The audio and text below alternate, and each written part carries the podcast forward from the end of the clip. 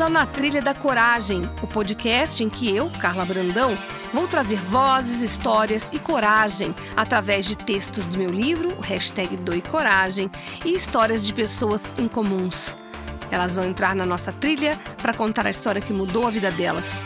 Respira fundo, nem traz mala e nos acompanhe nessa trilha. Será um episódio por semana, onde vamos falar de coragem, sucesso e o momento presente.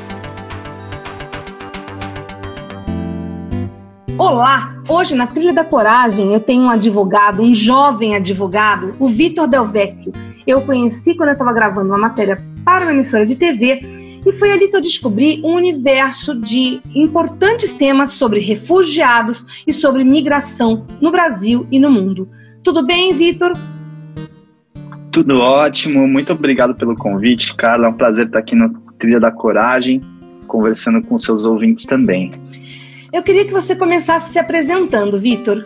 Por que você é tão jovem, tão engajado com essa causa? Por que você decidiu por esse assunto na sua carreira de direito?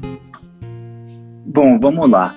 É, eu desde bom desde o meu colegial eu pensava em fazer direito porque eu pensava em trabalhar um pouco com questões que envolvem políticas públicas, de certa forma, impacto na sociedade.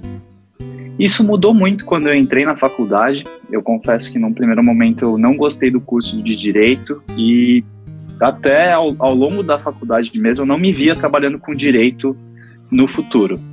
É, quando eu estava quase me formando, uhum. tive então a oportunidade de fazer um intercâmbio e foi a primeira vez que eu viajei para fora do país. Foi também uma oportunidade muito boa de conhecer outras culturas e eu tive algumas viagens que me marcaram muito, algumas em que eu pude ir para países em situação de conflito e países também com situação em que eu pude ver muita pobreza, muita injustiça social.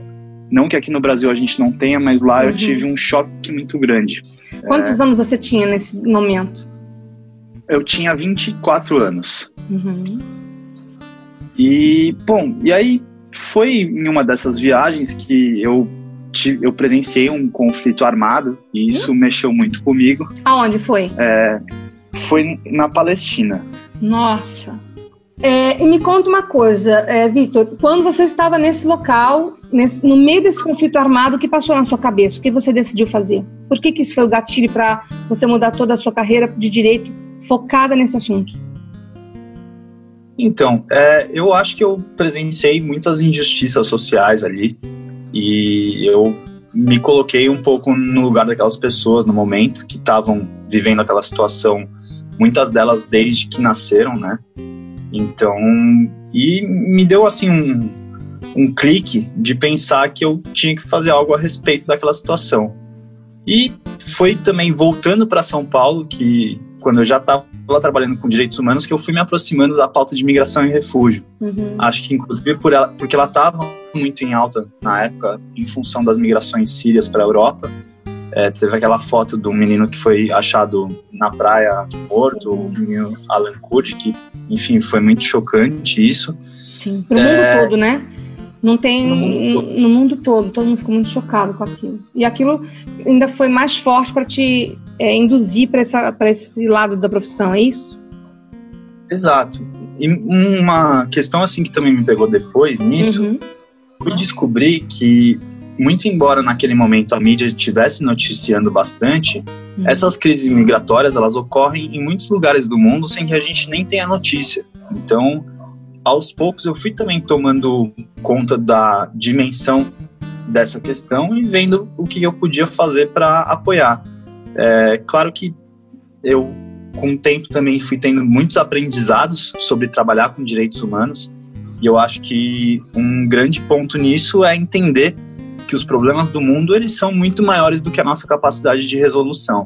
Então a gente não pode ser tomado por essa capacidade de impotência ou achar que nossos esforços eles são em vão por não darem conta de resolver tudo aquilo que a gente vê que gostaria de consertar. Então acho que essa é uma é uma grande lição para quem trabalha com direitos humanos assim. E qual foi a sua maior experiência no, na área do direito em relação a esse ao refugiado, em relação ao migrante? Tem alguma memória de alguma coisa que te marcou?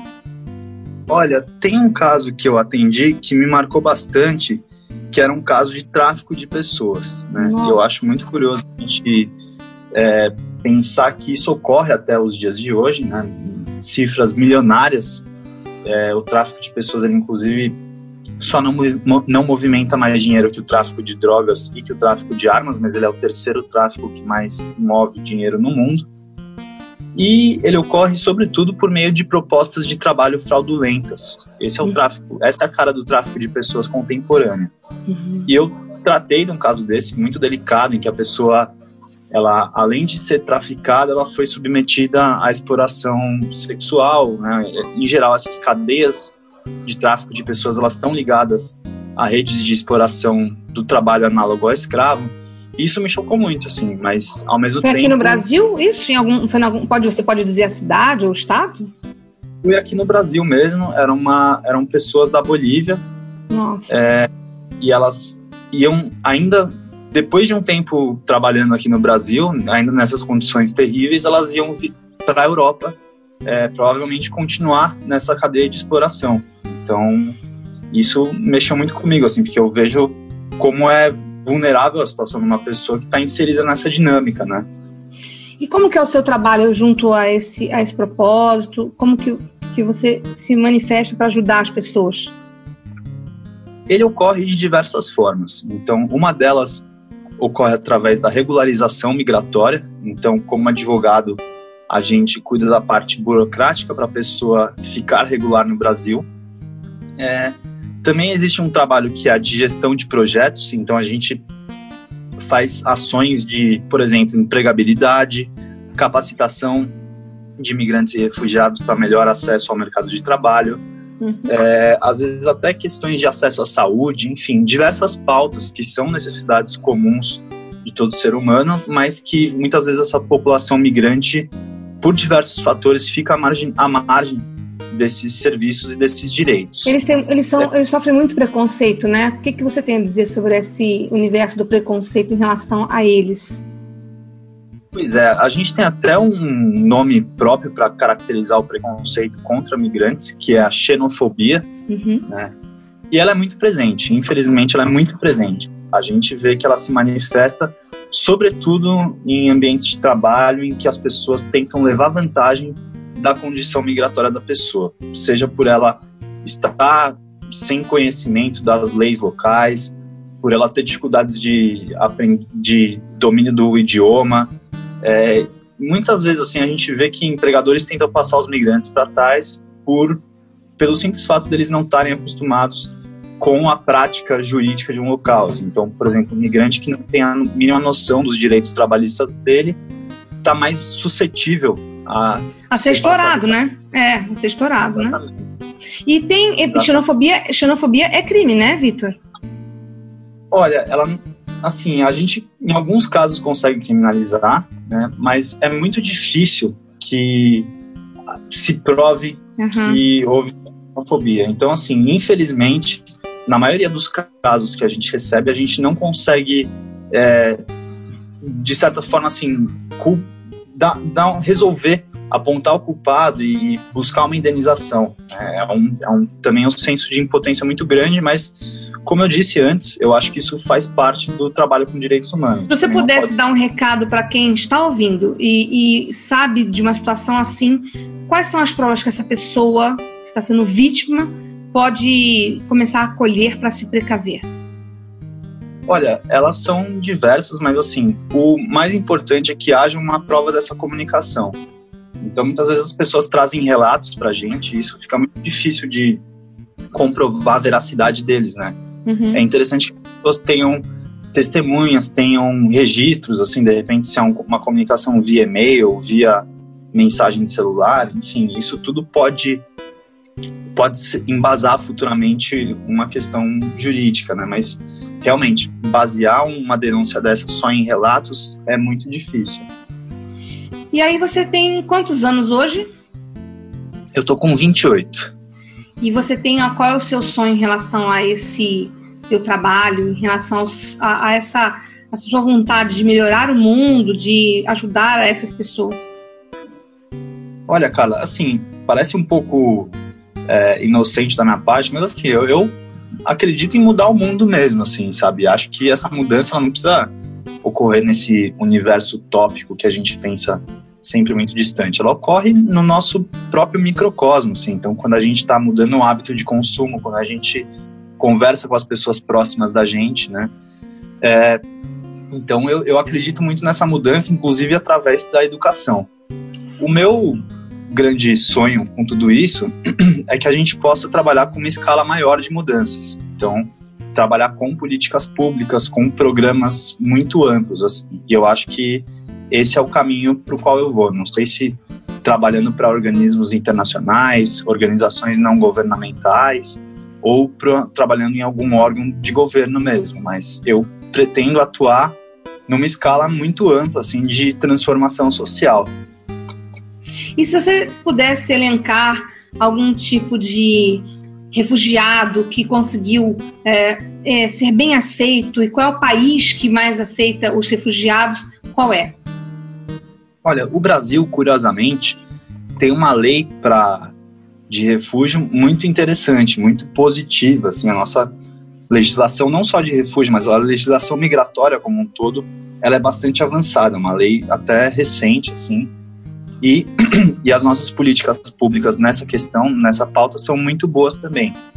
Claro que é, isso em comparativo com, outros lugares do mundo, assim, e outros lugares que têm as mesmas condições do Brasil. Mas ainda assim não dá para a gente dizer que o, o que existe em termos de política pública está atendendo às necessidades da população migrante. Né? Existe um gargalo gigante.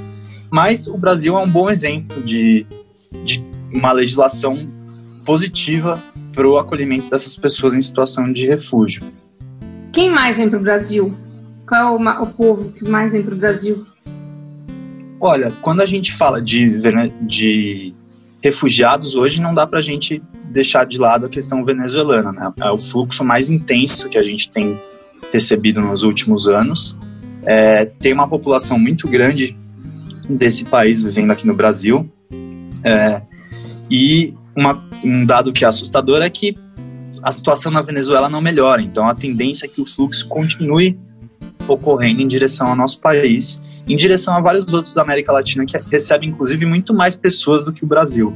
É interessante a gente lembrar que o Brasil não é o país que mais recebe pessoas da Venezuela ou de outros lugares do mundo. Quem inclusive, é? a nossa. Olha, é, depende, em termos absolutos, eu acredito que os Estados Unidos seja o país que mais recebe imigrantes no mundo. Uhum. É, se a gente for pensar em termos relativos, tem países como o Líbano, por exemplo, que recebem, tem quase 40% da sua população migrante, recebem muitas pessoas da Síria, da própria Palestina. É, então, assim, dizer que o Brasil vive uma onda de invasão de imigrantes hoje é totalmente equivocado. Assim. A gente não tem nem 1% da nossa população migrante. E uma, uma visão sua pós-pandemia em relação a esse tema? Você tem alguma, alguma coisa que você já elaborou? Olha, eu tenho alguns palpites, sim, eles não são muito animadores. Né? Imagino. É, a gente vive um cenário de retração de economia mundial, de fechamento de fronteiras, né? Então, eu acho que a mobilidade humana ela vai ser muito afetada por esse fechamento de fronteira. Uhum. Acho que também a gente vê uma que discursos nacionalistas estão emergindo no meio dessa pandemia.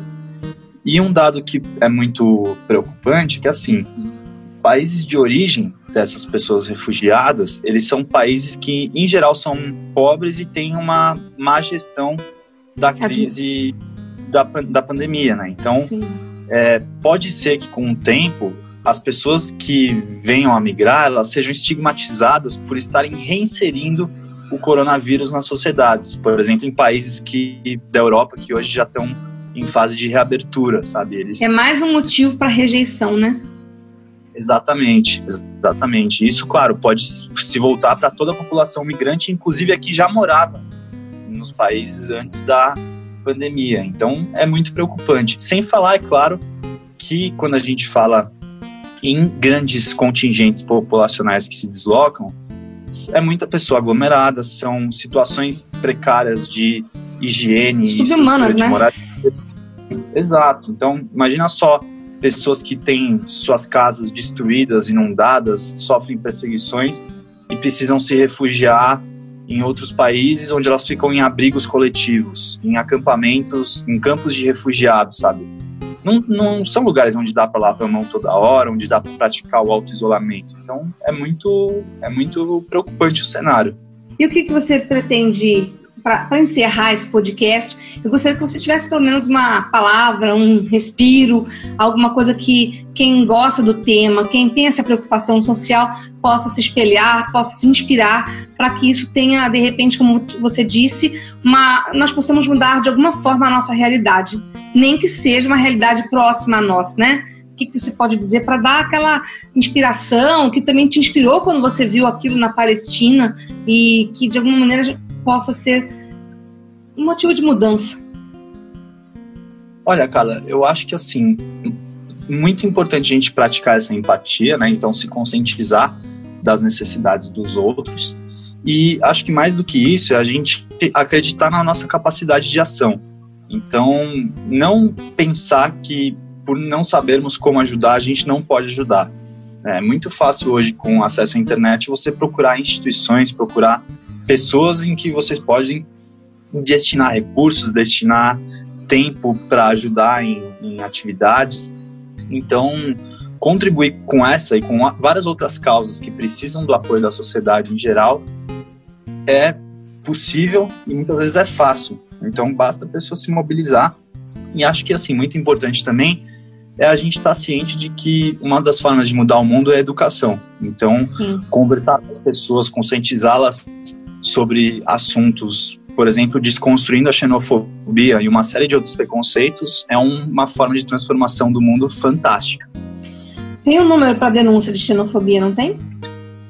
Então, é, a gente tinha o Disque 100 há muitos anos, mas eu acredito que ele está um pouco menos operante hoje uhum. no atual cenário político. Então, é, eu acredito que é o caso de buscar as próprias instituições públicas para denúncia e, de repente tentar também ver se, se as defensorias públicas é, podem fornecer algum apoio nesse sentido, enfim. E, claro, várias outras entidades da pauta que fazem atendimento jurídico, inclusive o ProMigra, projeto uhum. de promoção dos direitos de imigrantes, que eu faço parte, faço os atendimentos lá. Entendi. Tem um site do ProMigra? Tem um site sim, é promigra.org. Só procurar a gente no Google aí que acha rapidinho. Vitor, você me inspirou quando eu te conheci pela sua é, jovialidade, pelo seu jeito leve de encarar a vida. Apesar do tema pesado, você consegue ter esse olhar que a gente pode olhar num podcast, é ótimo, né? Mas esse olhar é, é, promissor, inspirador. Não adianta a gente se conformar e, e, e fechar as portas, e sim abrir as janelas para novas formas de encarar a vida. E foi esse olhar que me inspirou a te trazer para essa trilha. Muito obrigada, viu?